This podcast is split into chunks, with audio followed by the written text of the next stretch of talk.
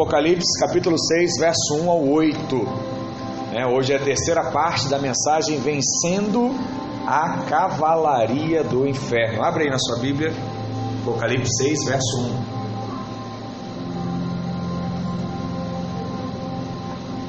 Diz assim: Vi quando o cordeiro abriu um dos sete selos, e ouvi um dos quatro seres viventes dizendo, como se fosse voz de trovão: Vem. Vi então, e eis um cavalo branco e o seu cavaleiro com um arco. E foi-lhe dada uma coroa, e ele saiu vencendo e para vencer. Quando abriu o segundo selo, ouvi o segundo ser vivente dizendo: Vem. E saiu outro cavalo vermelho, e ao seu cavaleiro foi-lhe dado tirar a paz da terra, para que os homens se matassem uns aos outros. Também lhe foi dada uma grande espada. Quando abriu o terceiro selo, ouvi o terceiro ser vivente dizendo: Vem! Então vi, e eis um cavalo preto e o seu cavaleiro como uma balança na mão. E ouvi uma como que voz no meio de quatro seres viventes dizendo: Uma medida de trigo por um denário, três medidas de cevada por um denário.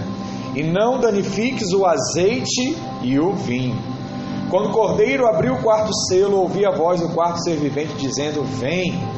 E olhei, e eis um cavalo amarelo e o seu cavaleiro, sendo este chamado Morte, e o inferno o estava seguindo. E foi-lhe dada autoridade sobre a quarta parte da terra para matar a espada pela fome, com a mortandade e por meio das feras da terra. Vamos orar mais uma vez, Pai, em nome de Jesus. Nós apresentamos essa palavra ao Senhor cremos que Tu és um Deus que fala, que ministra, que é real.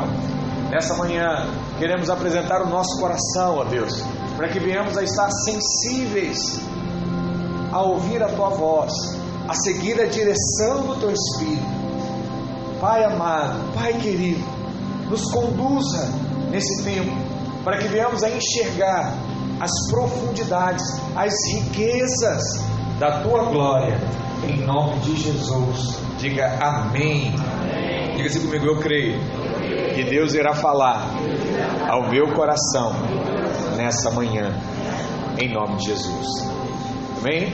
Na última ministração, semana passada, nós vimos que o mal tem quatro faces, que são representadas lá pela cavalaria do inferno, né? Cavalo branco, vermelho, preto e amarelo. Eu acho que as cores e a ordem você já gravou de tanto que nós já falamos e de quanto você tem assistido aí o pastor Luiz dia a dia aí na, nas lives, né?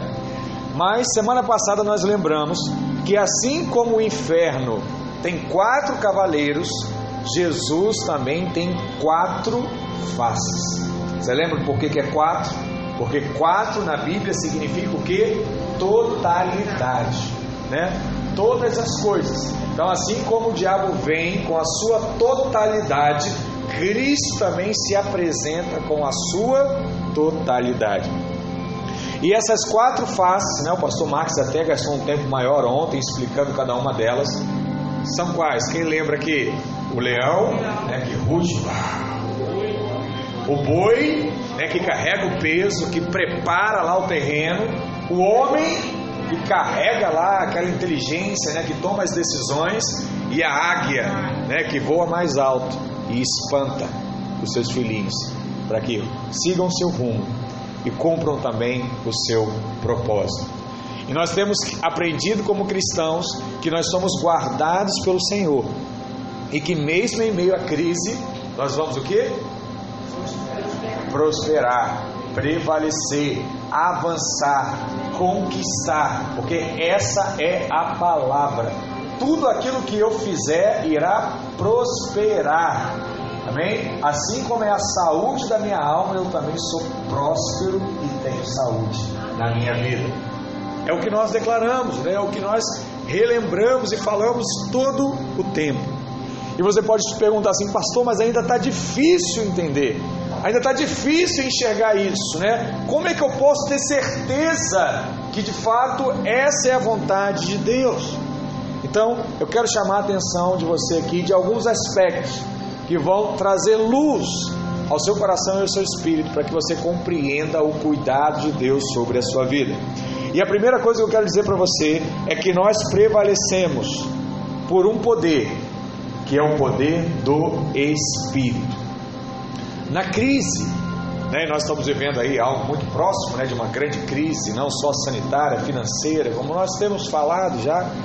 E na crise, é nessa crise, aqueles que serão bem-sucedidos não são os que têm conhecimento na área de investimentos, nem são aqueles que fizeram uma grande reserva financeira, por mais que você ouviu isso né, na televisão dizendo, olha, quem tem uma reserva está suportando melhor a crise.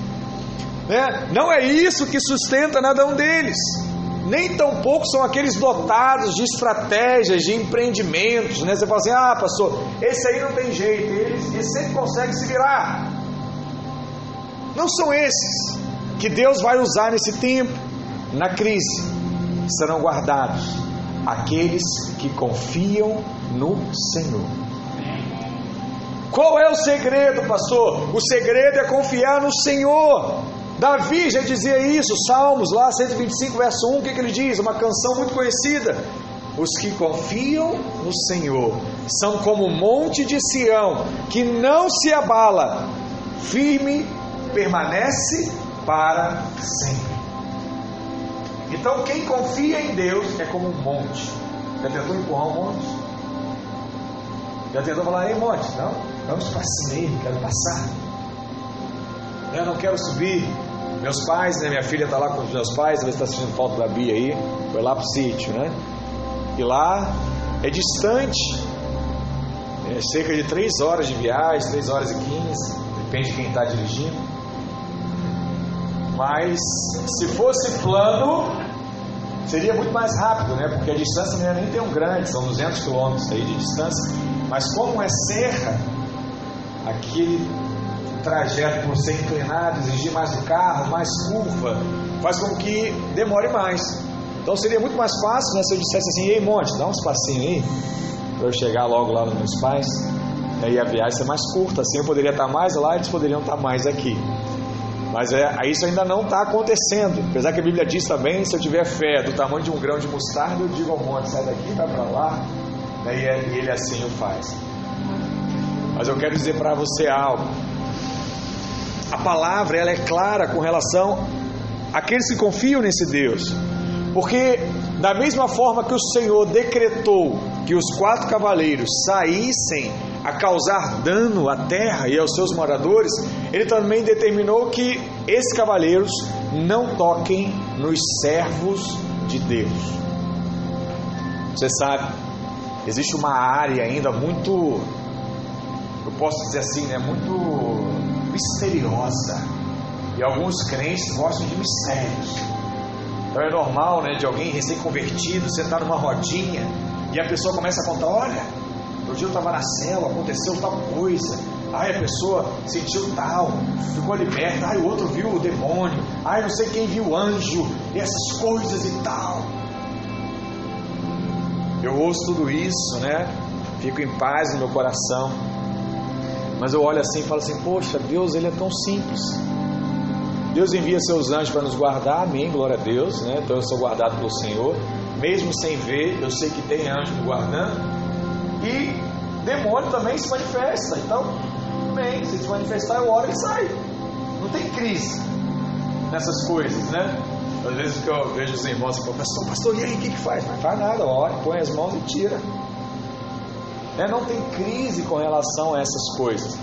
Porque aquilo que é do Espírito, Deus me deu autoridade para agir. Amém. E assim nós agimos no Espírito. Então, assim como esses cavaleiros eles vêm, o mesmo Espírito também diz que nós somos guardados. E onde é que está isso? Apocalipse 6,6 diz assim: E, e ouvi um, uma como que voz no meio dos quatro seres viventes, dizendo: Uma medida de trigo por um denário, três medidas de cevada por um denário, e não danifiques o azeite e o vinho você sabe que azeite e vinho na Bíblia aponta para o Espírito Santo. Então, aqui eu te chamo a atenção para uma coisa, né? Se é o Espírito Santo, será que os cavaleiros conseguiriam causar dano para o Espírito Santo? Eu creio que não. Espírito Santo é algo muito mais forte, muito mais poderoso. Né? Ele é o próprio Deus na Trindade. Deus, Jesus, o Espírito Santo. Então, se não é o próprio Espírito, quem poderia ser? O azeite e o vinho. Números 23, verso 23, vocês vão lembrar de quando um profeta tentou é, amaldiçoar o povo de Israel. Né? Olha o que aconteceu lá. Pois contra Jacó não vale encantamento, nem adivinhação contra Israel. Agora se poderá dizer de Jacó e de Israel: que coisas tem feito Deus. Não vale. Não tem encantamento que pegue crentes que crê de fato, que é cheio do Espírito. Não tem. Não tem nada que você possa fazer. Porque ele é cheio do Espírito. Mas o que ele está dizendo aqui? Ele está sendo específico. Olha, aquele que é de Jacó, aquele povo, não vale encantamento contra eles. Porque só prevalece aquele que está no Espírito. E a ordem é essa: não danifiques o azeite e o vinho. Sabe o que, que isso fala? Isso fala de quem tem a vida no Espírito. Aquele que caminha no Espírito, aquele que anda segundo a vontade de Deus e não a sua própria vontade. As coisas têm caminhado. Se você ficar lidando com toda a situação que está acontecendo de maneira natural, aí você fala assim, pastor, abri a geladeira não tem nada. Olhei na conta do banco, não tem nada. Puxei a minha carteira, não tem nada. E agora? Isso é um fato. Como diz aí na mídia, né, contra fatos não há argumentos. O problema é que você não é dessa mídia. Você não é desse mundo.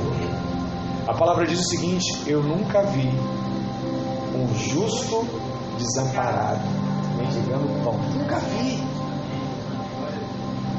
É nessa palavra que eu creio. É essa palavra que eu declaro. É essa palavra que eu vivo. E não só para mim, eu vivo para a igreja. Nós vamos viver essa realidade. Na verdade, nós vivemos essa realidade. Esse é um fato na sua vida. Sabe, você tem que pegar a Bíblia um dia, abrir lá em Deuteronômio 28, ver as bênçãos que estão lá escritas e falar assim: eu, me, eu já me encaixo em todas.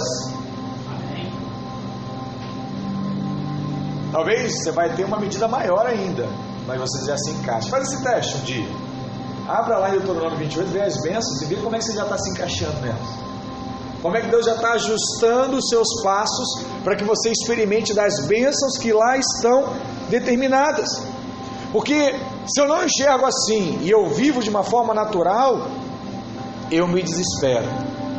E quem se desespera não cumpre a vontade de Deus. Porque qual é a vontade de Deus? Descanso.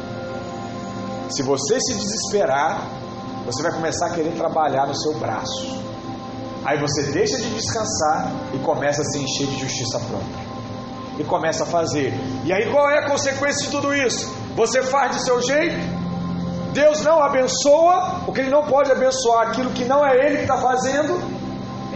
E aí você fica chateado com você, fica chateado com Deus, fica chateado com a igreja, se desvia, fica andando sozinho, perdido, sem o Espírito, sem o mover do Espírito, e aí o cavaleiro vem e pega você. O passo a passo, ele é sempre o mesmo. Qual é o desafio então, pastor? Confiar em Deus. Os que confiam no Senhor são como um monte de Sião, que não se abalam, mas permanecem para sempre. Qual é o grande desafio, irmãos? Olhe para cá.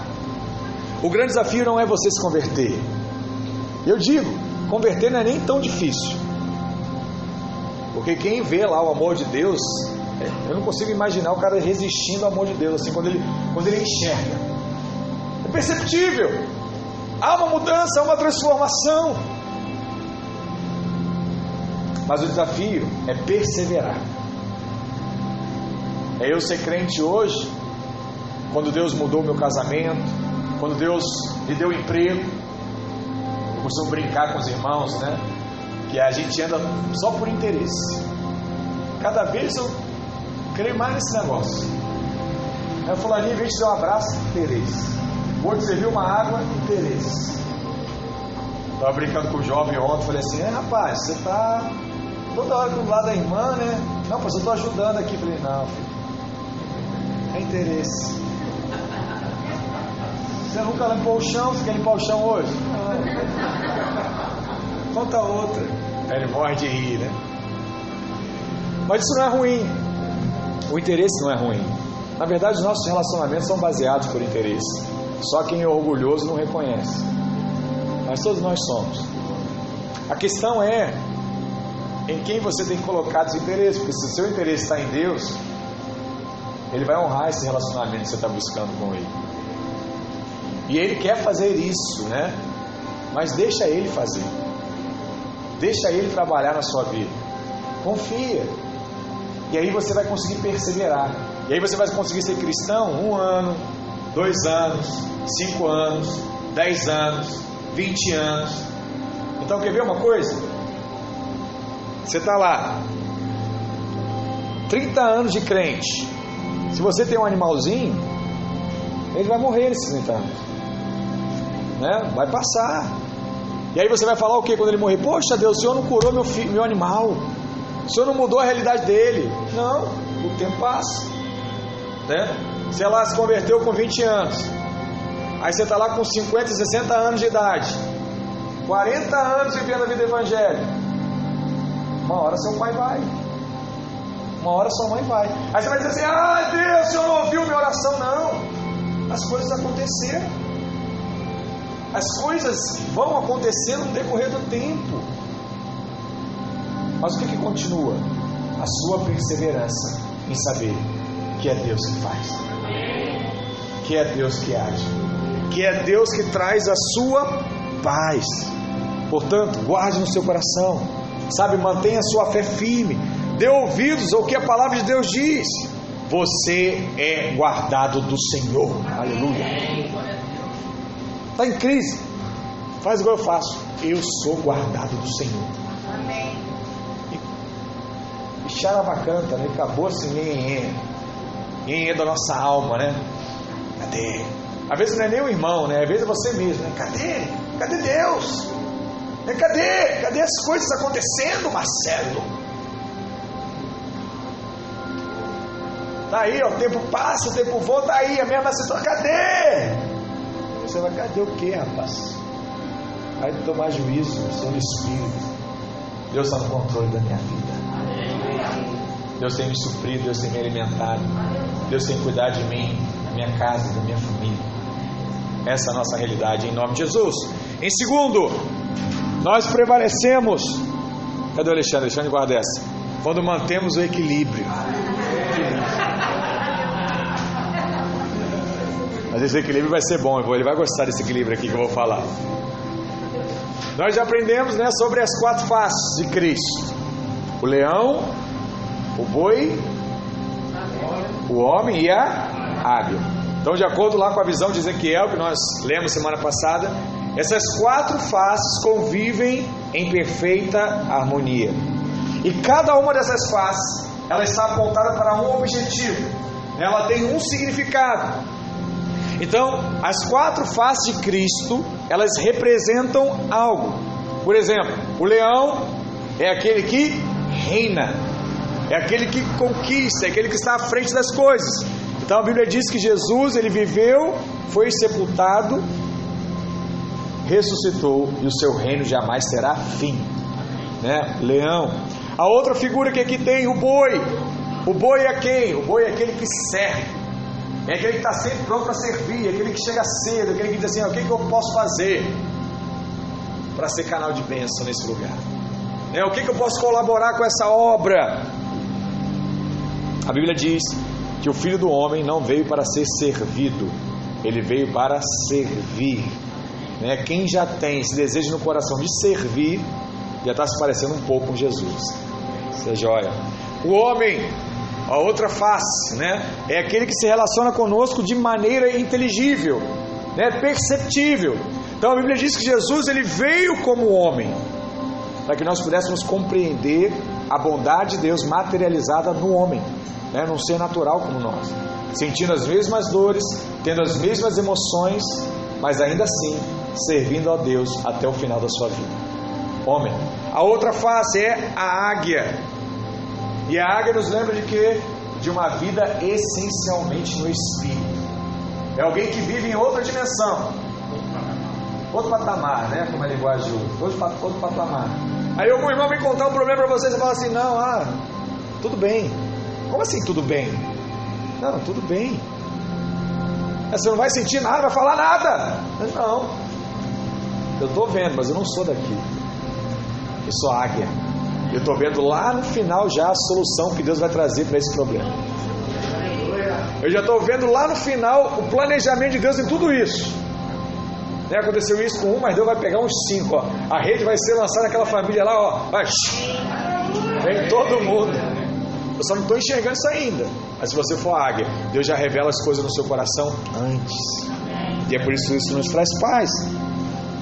Mas essas quatro faces, né, quem estava ontem vai lembrar agora, também tem um significado na visão celular da igreja, né? O pastor Marcos falou muito sobre isso. E o que, que tem acerca de cada face dessa? O leão. O leão, por exemplo, ele aponta para o ganhar. Então a face do leão ela, ela está ligada à conquista, né? Eu conquistar algo para Cristo.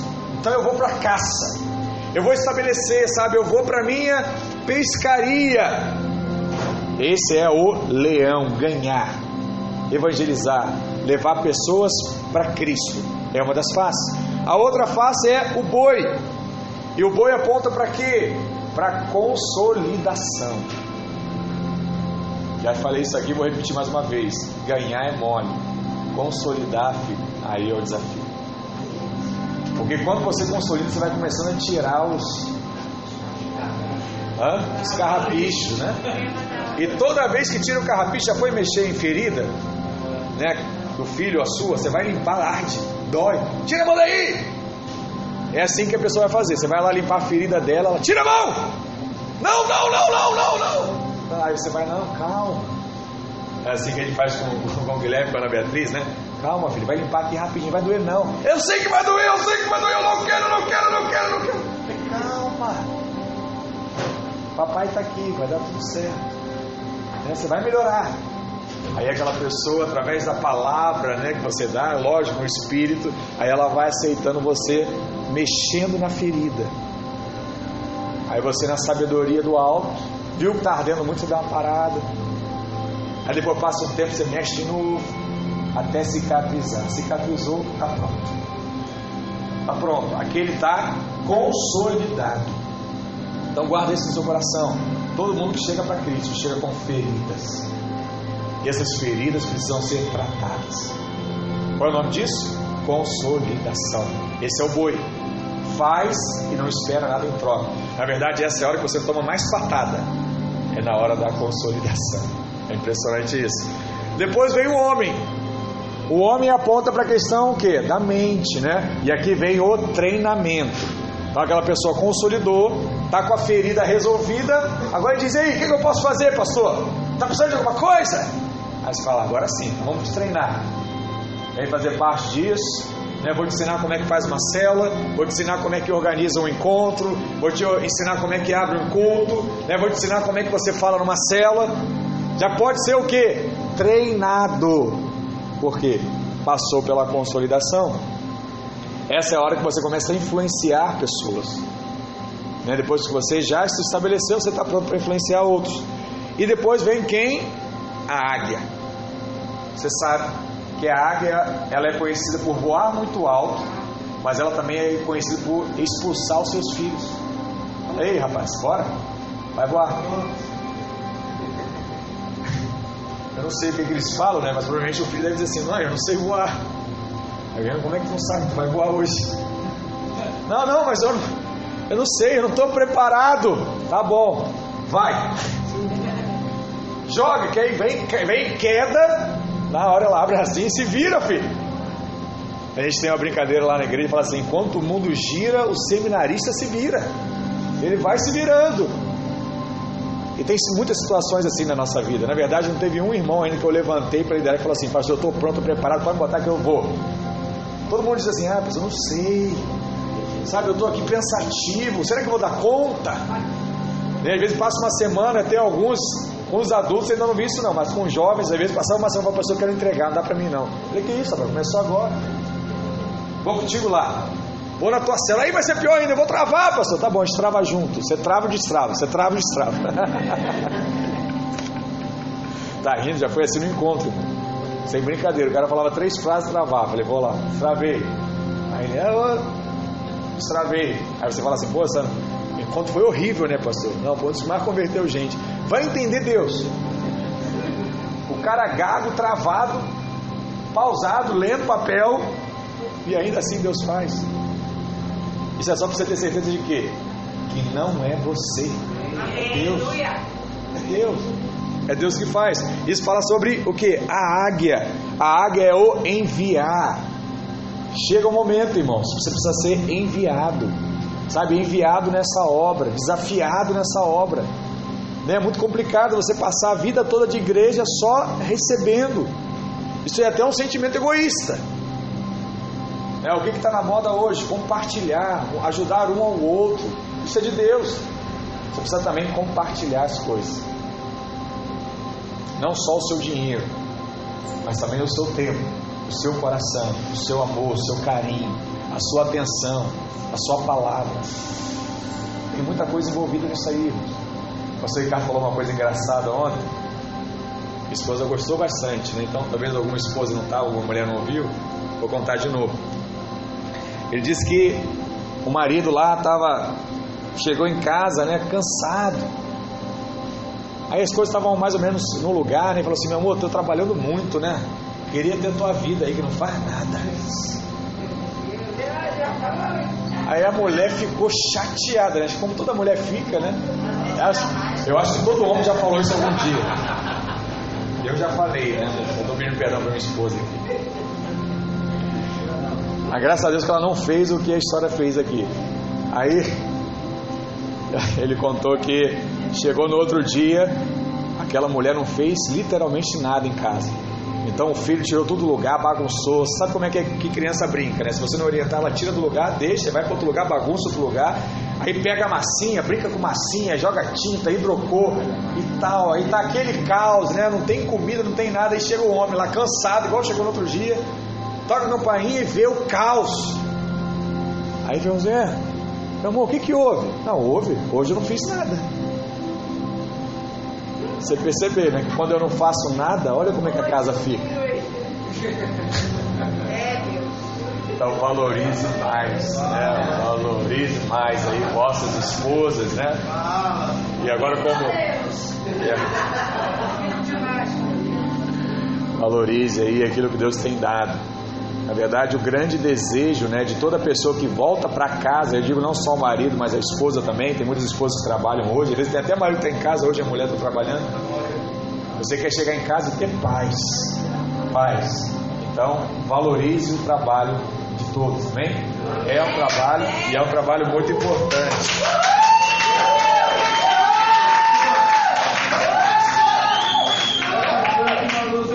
Juntei graveta agora, irmão. Juntei. Mas essas quatro faces, elas também apontam para a vida do crente, né? tem uma aplicação para a nossa vida. Então, por exemplo, a face do leão é para nos lembrar que nós devemos prevalecer em meio à crise. E que mesmo em meio à crise nós temos que ter o que? Disposição para conquistar. Eu tenho que estar motivado para fazer algo. Alguns irmãos têm olhado e falado assim, pastor, acho que tem gente que está até se acomodando com esse negócio de culto online, né, em casa e tal. Eu fico na dúvida se é crente mesmo, né? Mas assim, deve ser. Não quero julgar ninguém. Mas nessa hora, quem tem a face do leão, ele diz assim: é a hora de eu conquistar. É a hora de que talvez muitas igrejas estão fechadas, a sua está aberta. Muitas células estão deixando de acontecer, a sua está acontecendo vai conquistar esse povo que está sedento de Deus, sabe? Que está num lugar que se tivesse culto ele estaria, e ele não está tendo, não vai. Ele quer ir. Talvez né, a nossa igreja vai receber gente assim nesses dias. Mas não é porque eu sou melhor ou pior, é porque nós estamos prevalecendo em fé. E isso, alguma hora, vai ser visto. Muitas pessoas falam assim: Eu quero ter a fé desses irmãos, sabe? Que estão lá, fazendo. Tem a crítica também, né? Mas eu sou pelos da fé. Então a crise ela tem o poder de tentar paralisar as pessoas. Você não pode ficar paralisado nesses dias em nome de Jesus. Amém? Leão na sua vida. O outro é o que? É o boi. O boi é para que você se lembre que no meio da crise você precisa conservar aquilo que você já conquistou. Muitas pessoas conquistam, mas não conseguem manter as suas conquistas. É estranho isso, né? Mas às vezes é real. Você fala assim, pastor, teve um mês aí que eu ganhei, não sei. Ontem eu estava ouvindo o irmão contando para mim, falou, pastor, mês passado, né, na mesa, antes da, da crise, né? Eu tirei 20 mil reais no mês. Eu falei, glória a Deus. Mas pastor, eu nem vi esse dinheiro. Eu falei, é, alguma coisa está errada. Como é que você entra 20 mil e você nem vê gastar? Você precisa se organizar para isso. Né? E muitas vezes a gente tem o um recurso, mas não se organiza. É o que? O dinheiro entra e sai e você nem vê. Você precisa ser o que? Boi. Você precisa consolidar, você precisa se organizar nisso, né? Perseverar com aquele recurso que você tem, se reorganizar na sua casa. Isso faz parte. Dialogar com a esposa, conversar com os filhos, se adequar à sua realidade. Tudo isso faz parte dessa consolidação, sabe? É hora que tem ferida, é hora que o marido não entende, é hora que a esposa não entende, é hora que o filho não entende. É a ferida. Então é a hora que você vai tratar. E essa é a figura do boi. Mas também tem a do homem. A do homem ele fala sobre o que? Agir com inteligência. Isso nos mostra seguir uma direção. Precisamos usar a, inteligência que Deus nos deu para administrar bem o que nós temos e para também administrar bem o tempo que nós temos para trabalhar e tomar as escolhas as decisões corretas. Né? Todos nós temos algum tipo de oportunidade. Bate a porta, irmãos. A questão é escolher a porta certa e caminhar nessa porta com sabedoria. Isso fala sobre o que? Inteligência. E por último, a águia.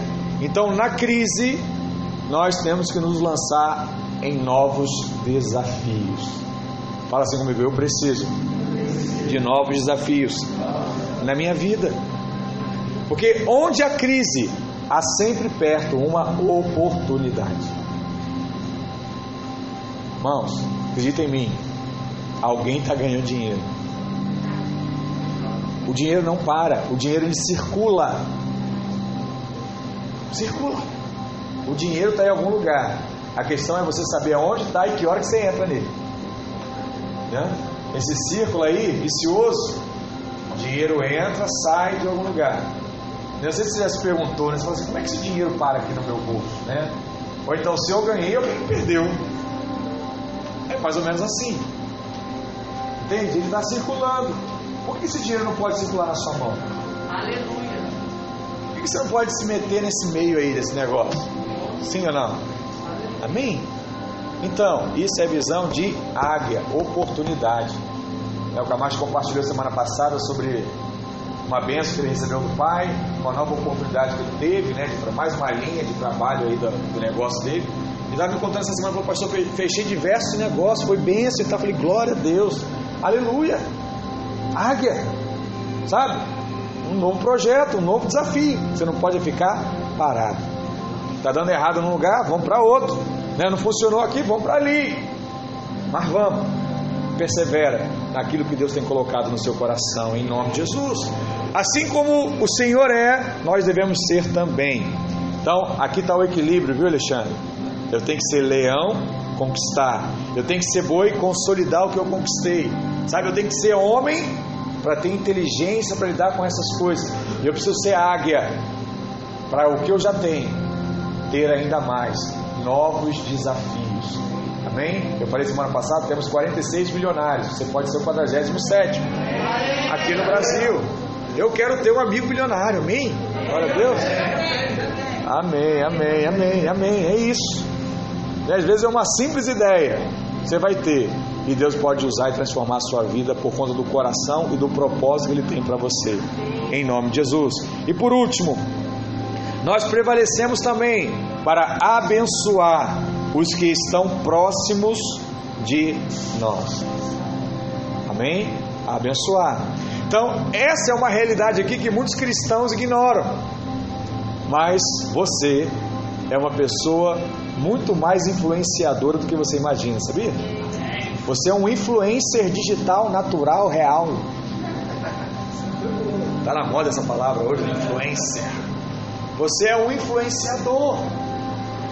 Às vezes você não tem conta disso, mas você influencia diversas pessoas. Eu fico aqui muito feliz, né? Uma Tânia veio hoje aqui, né? Estava desafiando ela um tempão. Mas ela falou, pastor, eu me senti muito amada, eu me senti o carinho de vocês, né? Eu tenho as minhas convicções ainda, mas eu cada vez me aproximo mais, porque eu vi algo diferente. Amém. O que, que é isso? É a influência, né? A influência do Camacho, do Marcelo, da Duda, da Grazi, né? Que ajudaram ela no momento difícil, meu, da pastora, dos irmãos, né? Que tem feito contato, que tem ligado. Às vezes você não imagina isso, mas tem muita gente olhando. Sabia, Vanessa? Tem muita gente olhando. Tem muita gente observando, vendo que atitude você vai tomar. Que decisão você vai tomar. E aí depois você toma a decisão, ela vai na mesma decisão que você. Eu acho legal, né? Porque Deus ele, ele, ele faz uma coisa tão impressionante que todos os princípios dele acho que se aplicam numa família. Eu estou falando aqui, Deus está me lembrando né, dos meus filhos, né, o Guilherme e a Ana Beatriz. O Guilherme é o mais velho e a Bia é a mais nova. Então, normalmente a Bia fica lá esperando ver o que, que o Guilherme vai fazer. Então, a decisão que o Guilherme toma, ela toma igual. Porque o mais velho influencia o mais novo. Às vezes ele não tem noção disso, né? E o pai fala o que? Filho, presta atenção, você é o mais velho. Você tem que ser o exemplo. Porque o que você fizer, o outro que é mais novo vai fazer também. É assim ou não é na vida de Deus, da igreja também? Né? Aquele que é mais experiente, tem que estar mais tempo, ele está sendo observado o tempo todo. Então a pessoa não sabe o que fazer. Aí ela olha e fulano fez assim. Vamos fazer também. Né? Volta e meia eu estou conversando com a, com, a, com a, pastora e eu falo assim, meu amor, a pastora Rê fez assim o pastor Ricardo, o pastor Ricardo fez assim com a pastora Rê. Então vamos fazer nesse caminho. Estou na dúvida, vamos seguir o modelo de quem é modelo na nossa vida. Assim é em todas as nossas atitudes. Guarda isso no seu coração. Você influencia muita gente. Às vezes você não tem noção disso, mas você influencia muito. E é por isso que você tem que saber o que você conversa, você tem que saber o que você conta. Tem coisa que eu sei que eu não posso compartilhar com quem anda comigo ainda porque ele não tem maturidade ainda para compreender. E é por isso que você tem que andar com pessoas maduras, porque essas pessoas maduras é que vão ouvir esse problema que outras pessoas não deveriam ouvir.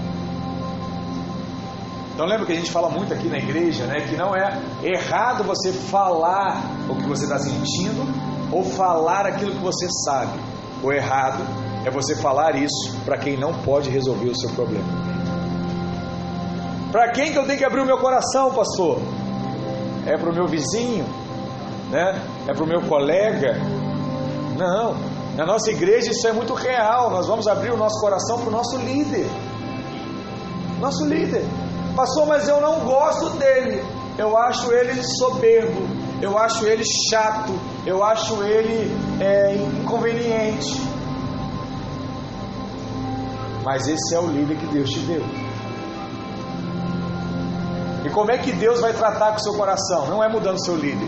Deus vai tratar o seu coração falando com a pessoa que você não tem uma admiração como você às vezes tem pelo seu amigo. A igreja ela trata todas as coisas. E é por isso que a igreja é um projeto de Deus. Porque Deus não quer que você faça o que você acha certo. Deus quer que você faça aquilo que Ele acha certo. Amém. Amém. E é diferente diferente. Quando é que você amadurece? Quando você faz algo não na sua vontade, mas quando você faz algo na vontade de Deus. Sabe? Você não escolheu seu pai, você não escolheu sua mãe. Acredita em mim. Se você é de Deus, você não escolheu o seu líder, você não escolheu o seu pastor, você não escolheu essa igreja. É o Espírito que tem conduzido a sua vida e é por isso que você está aqui. Então aprenda a valorizar, aprenda a honrar aqueles que Deus colocou sobre a sua vida. E vou te falar mais: eles vão errar com você. E aí é o teste. O teste é quando ele erra com você. E quando ele acerta é fácil. Estou ganhando, tá bem, tá tudo tranquilo. Agora quando ele erra, aí você vai ver se de fato é essa vida que você quer com Deus. Muitas vezes você fala assim: "Ah, pastor, eu não conquistei as coisas porque eu não tive um pai. Eu não conquistei as coisas porque eu não tive um apoio de uma família. Eu não conquistei as coisas porque eu não tive um líder que se preocupava comigo, que tinha um encargo por mim. Você sabe qual é o maior exemplo da Bíblia disso? Davi e Saul. Davi tinha um líder que não só não se preocupava com ele, como queria matar ele. E ainda assim, a palavra diz que Davi nunca, nunca se insurgiu contra Saul. Davi nunca falou mal de Saul. Davi nunca reclamou. Olha só, presta atenção. Eu não estou falando de alguém que simplesmente te largou de lado, não. Estou falando de alguém que quer te matar. Alguém que quer o seu mal. E não é alguém que você ouviu falar que é seu mal, não. Ele falou diretamente: Eu quero o seu mal. E ainda assim, Davi só falava coisa boa de Saul.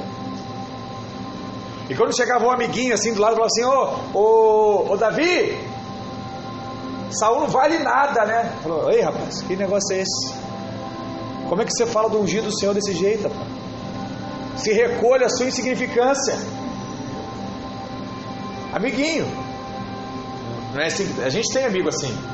É, rapaz, é, dá não, né? Aquele cara aí não vale nada, não aguento mais. Sai desse lugar, rapaz, para com isso. Ficar se sujeitando a essas coisas. Nós ouvimos essas palavras o tempo todo. Mas Davi falava o quê? Ei, cala a boca. Esse é ungido, Deus escolheu, deixa ele lá. Deus colocou, se Deus quiser tirar, é Ele que vai tirar. E aí vinha sair e falava assim: Ó, eu vou te matar, eu vou te matar. Davi só fazia o que? Fugia, né? Ele só não ia morrer. Ele fugia. Mas ele não fazia nada contra Saul. Ele não falava nada contra Saul. Nada. E por diversas vezes, Davi teve a chance de matar Saul. É como se no nosso caso, diversas vezes você teve a chance de desmascarar o seu líder. Você teve a chance de expor o erro do seu líder. Às vezes acontece. O que que Davi fez? Não expôs. Sabe quando você conhece uma falha de alguém? Você simplesmente guarda para você? Qual é a tendência que nós temos às vezes? Reconhecer a falha, eu vi, pastor, ninguém viu, vou contar, vou contar para todo mundo, ele não vale nada. Eu sempre, eu sempre achei isso, pastor. Davi não fazia assim. Assim como os filhos de Noé. Um viu o pai bêbado, virou as costas e falou assim: Não, não posso ver meu pai bêbado. O outro viu, e lá, papai bêbado, caiu no chão. E lá, pessoal, papai é um bobão, tá bêbado lá. A palavra de Deus diz que esse foi tratado e passou a ter maldição sobre a vida dele por conta da atitude de desonra que ele teve. Sabe? Tem coisas na sua vida que vão se fechar se você não tiver um coração honroso. Estou dizendo isso do fundo do meu coração. Sabe por quê? Porque eu sou o seu pastor e eu quero que você avance. Eu quero que você prospere. Eu quero que você seja feliz. Sabe? Eu quero que você tenha muito dinheiro. Eu quero que você tenha um relacionamento saudável. Você precisa entender isso. Você precisa viver essa realidade, a realidade de Davi. Davi tinha diversas falhas, mas nessa ele tinha, ele tinha uma atitude certa. Aí sabe o que Deus chamou Davi? O homem que adulterou, o homem que mandou matar o outro. Né? Que Davi tem essas, esse histórico, né? Chamou Marcelo de um homem segundo o coração de Deus. Se você olhar, qual foi a atitude mais sincera de Davi? Honrar Saul. Se submeter a Saul. Então o que, que você entende? Quase pregando a mensagem aqui já. Eu estou falando que eu vou escrever. Né? O que, que você entende? Que Davi, o que, o que segue o coração de Deus, é o coração que honra. É o coração que não expõe. É o coração que guarda. Sabe qual é o problema de muitos casamentos? É o marido que expõe a esposa, é a esposa que expõe o marido. Sabe qual é o problema de muitas amizades? É o amigo que expõe o outro. Para de expor as pessoas. Sabe? Todos nós temos falhas. Guarde as falhas para você. E na verdade, ore para que essas falhas mudem. Não expõe. Amém? Principalmente seus líderes. Seu líder direto, sabe aquele que te ganhou para Cristo, sabe seu pastor, a sua igreja, essa obra. Guarda em nome de Jesus. Mas voltando aqui, essa aí bem da mensagem, mas vou voltar. Deus te levantou para abençoar aquele que está perto de você. Pastor, onde é que nós vemos isso? Lá em Mateus 8, verso 23. Olha o que a Bíblia diz, né? Essa história é muito conhecida. Jesus no barco lá com seus discípulos diz assim: Então entrando ele no barco, seus discípulos o seguiram. E esse sobreveio no mar uma grande tempestade, de sorte que o barco era varrido pelas ondas. Entretanto, Jesus dormia, mas os discípulos vieram acordá-lo, clamando: Senhor, salva-nos, pereceremos. Perguntou-lhe então Jesus: Por que sois tímidos, homens de pequena fé? E levantando-se, repreendeu os ventos e o mar, e fez-se grande bonança. Deixa eu, te, deixa eu te levar aqui a, a enxergar essa situação. Imagina uma tempestade no mar. Primeira coisa, você acha que só tinha um barco lá? Hã? No mar deve ter diversos barcos. Eu já tive a oportunidade de fazer algumas viagens aí de barco, cruzar oceanos. Você está lá no meio do nada e você passa um barco do seu lado assim. Então tem muito barco, né? muito navio. E provavelmente naquele dia tinham diversos navios. E o mar estava lá agitado, né? O pessoal com medo de, do barco virar. E a Bíblia diz que os discípulos vão até Jesus, Jesus está lá, ó. Não sei nem se é heresia, né? Falar de Jesus roncando, mas. mas ele estava deitado, dormindo. Você nega isso com 30 anos e já começa a roncar mais, né? Alguns começam mais cedo, outros mais tarde. Mas Jesus estava lá roncando. E roncando. Jesus estava dormindo. Jesus estava dormindo. O discípulo lá, acorda Jesus, o barco vai afundar. Eu falei assim, rapaz, deve ter espreguiçado, né? O oh, ah, que, que houve? Não, acho que o barco vai afundar. Vai não, eu estou aqui, vai afundar não. Ah, vai, é o vento e tal. Jesus chega lá na pouco, oh, vento para, chuva para, tempestade para, tudo parou. E o que, que chama atenção aqui? A chuva parou só para aquele barco ou a chuva parou para todo mundo? Para todo mundo. Aí o que deve ter acontecido? Né, o rapaz do outro barco que Jesus não estava, ele fala assim: Não, eu, eu vi a, a, a Geonumbus, Nimbus da nuvem, estava numa altura e tal que passaria em 10 minutos. Eu disse que a chuva ia passar. Passou! Né? Isso é o que? São as pessoas tratando as coisas espirituais de forma natural. Né? Havia uma explicação para aquilo, é natural, passou. Mas não foi uma simples nuvem que passou. O que aconteceu foi que Jesus se levantou para mudar aquela realidade. E Jesus se levantou por quê? Porque alguém chamou. Sabe o que vai acontecer? Você vai começar a clamar por coisas na sua vida, e por conta disso, todo mundo vai ser abençoado. Que está à sua volta. Então, por exemplo, Camacho lá está com um negócio, vai ter que botar um funcionário. Aí vai prosperar tanto ele que o funcionário vai junto. Né? São tantas vezes histórias, não sei se você já viu, né, de pessoas que entraram como office boy numa empresa e a empresa prosperou tanto que o rapaz se tornou sócio. Sócio do negócio.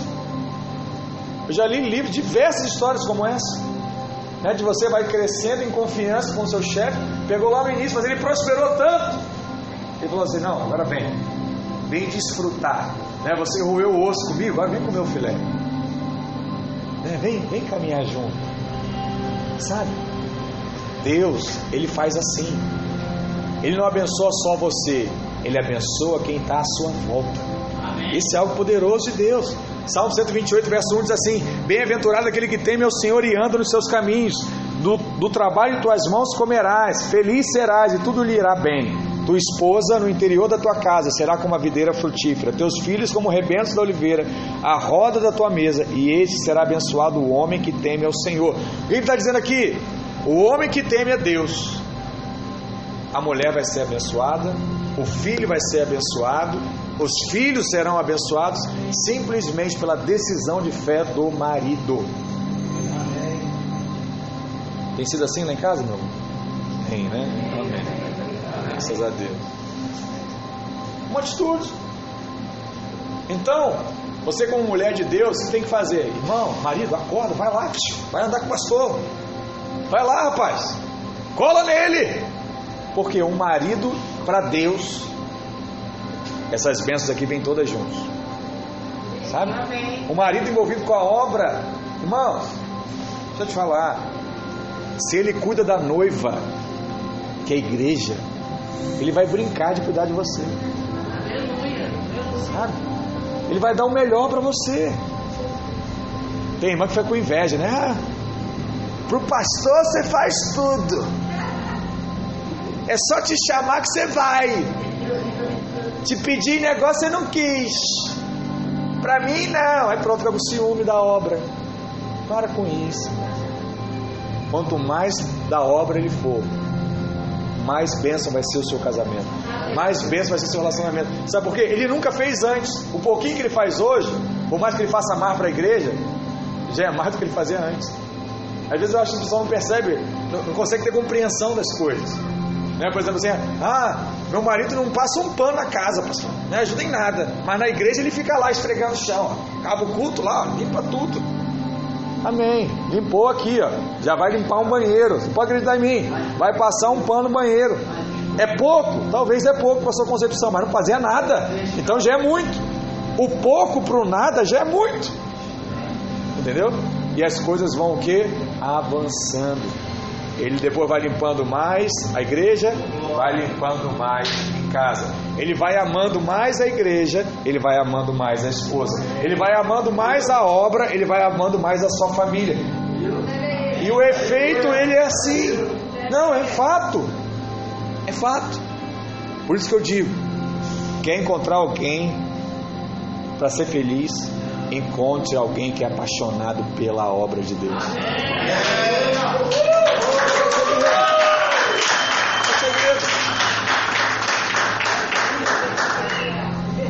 Eu falo para minha esposa, ela fica às vezes sentida comigo, né?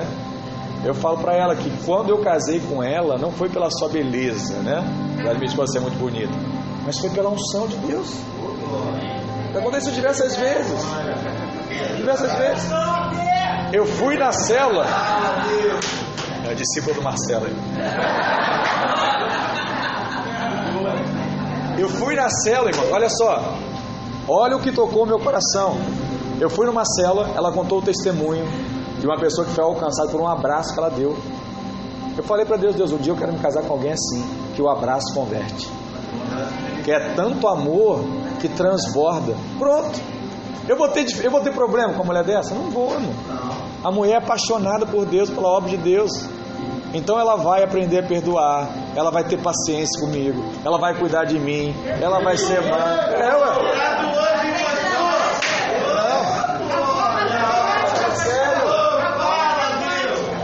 falando sério. Sabe? Qual é a dificuldade que eu vou ter com a minha esposa de, né, que é, o, é a preocupação de todo pai, né, que é os filhos, né? Ela cuida de 30, 40, 50 crianças. Sabe?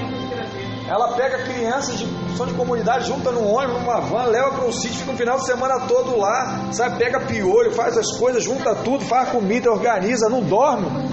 Eu falei assim, eu, eu vou ter dificuldade com os meus filhos? Não vou ter. O que, que eu tenho? É paz.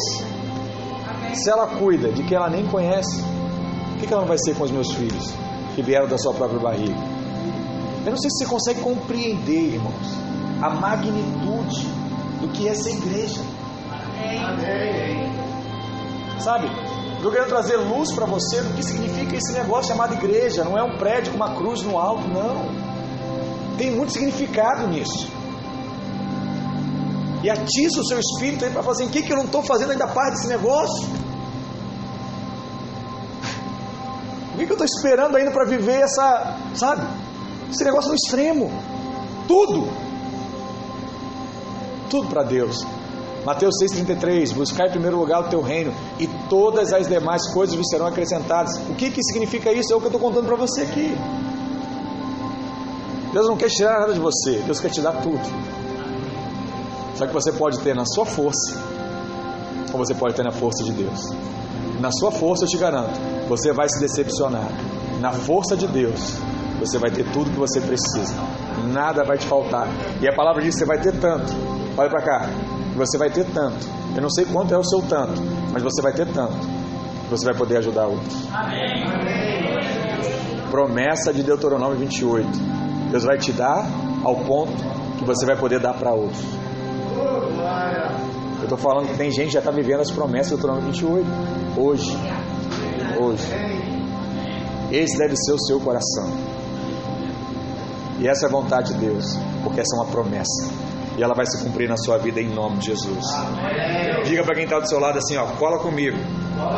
Que você vai se dar bem. Cola comigo que você vai se dar. Aleluia. Amém, irmão. Você sabe? Você sabe que nesses dias, nesses dias, as pessoas estão fazendo aniversário, elas não querem nem ganhar presente. Elas estão querendo ganhar aquelas três palavrinhas mágicas, né? Por conta do medo aí de pandemia, coronavírus. Quais palavrinhas mágicas que todo aniversariante quer receber hoje? Paz, saúde e prosperidade. Ai, pastor, se eu, se eu tivesse essas três palavrinhas, ai, acho que eu estou bem. Não precisa de mais nada. Aí tem gente que está no extremo tão grande, fala assim, ah, pastor, uma palavrinha dessa tá bom. Aí eu falo você, tá bom, irmãos. Ter paz e não ter dinheiro é complicado demais.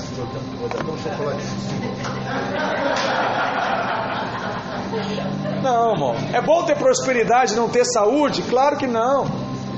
É bom ter prosperidade e saúde, mas não ter paz? Não dormir à noite? Não é bom. Então eu quero ter as três. Né? E nós vamos viver essas três. Cada um na sua medida, cada um no seu nível de revelação. Mas Deus vai te dar tudo aquilo que é necessário para que você possa viver. Então o que eu tenho que me guardar aqui? Primeiro, que eu sou guardado pelo Espírito Santo de Deus. Azeite e vinho, a cavalaria não pode tocar, enquanto eu ando no Espírito. Eu preciso ter uma vida equilibrada. Né? Essa vida equilibrada no que? Ganhar, consolidar, treinar e enviar. Tem gente que só quer ganhar e não quer consolidar. Tem gente que só quer consolidar, mas não quer ganhar, pessoa tem vergonha. Né? Não vou chamar, não, deixa vir para a igreja, eu ajudo.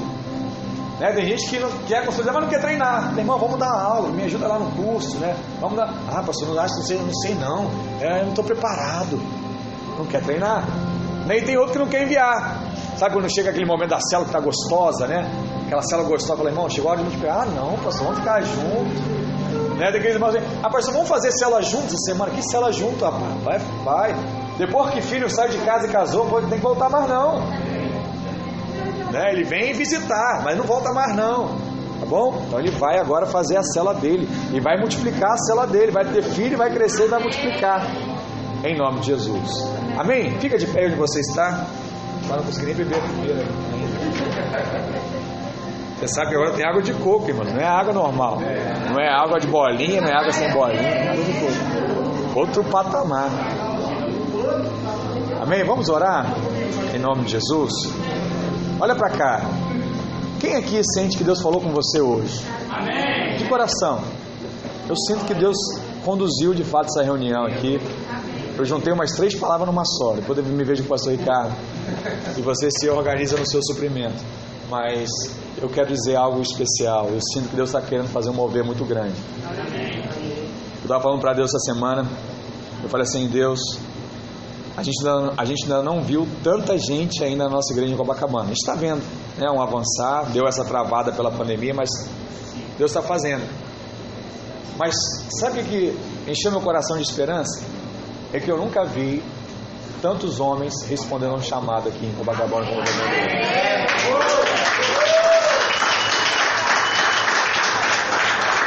Praticamente, né, toda a célula eu tenho pelo menos dois irmãos aí que querem fazer algo para Deus.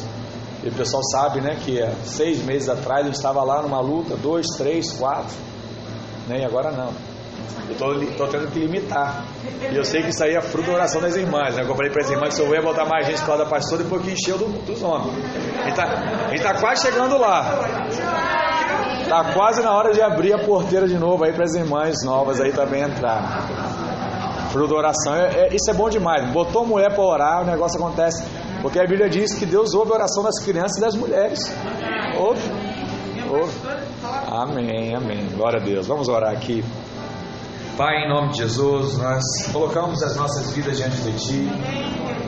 Declaramos que o Senhor tem autoridade, que o Senhor tem um governo, que o Senhor é um para conosco. Que o Senhor possa nos conduzir nesses dias, em nome de Jesus. Que o Senhor possa nos levar, ó Deus, a ir cada vez mais longe. Que não venhamos a olhar para trás, ó Deus, como diz diversos louvores, mas que venhamos sustentar a nossa caminhada com Deus, em nome de Jesus. Enquanto nós cantamos mais uma vez esse louvor, né, eu não vou parar. Eu queria que você fechasse seus olhos e não falasse nada. E eu creio que o Espírito Santo vai ministrar algo no seu coração nessa hora. Em nome de Jesus, ouça essa canção. Deixa Deus falar com você.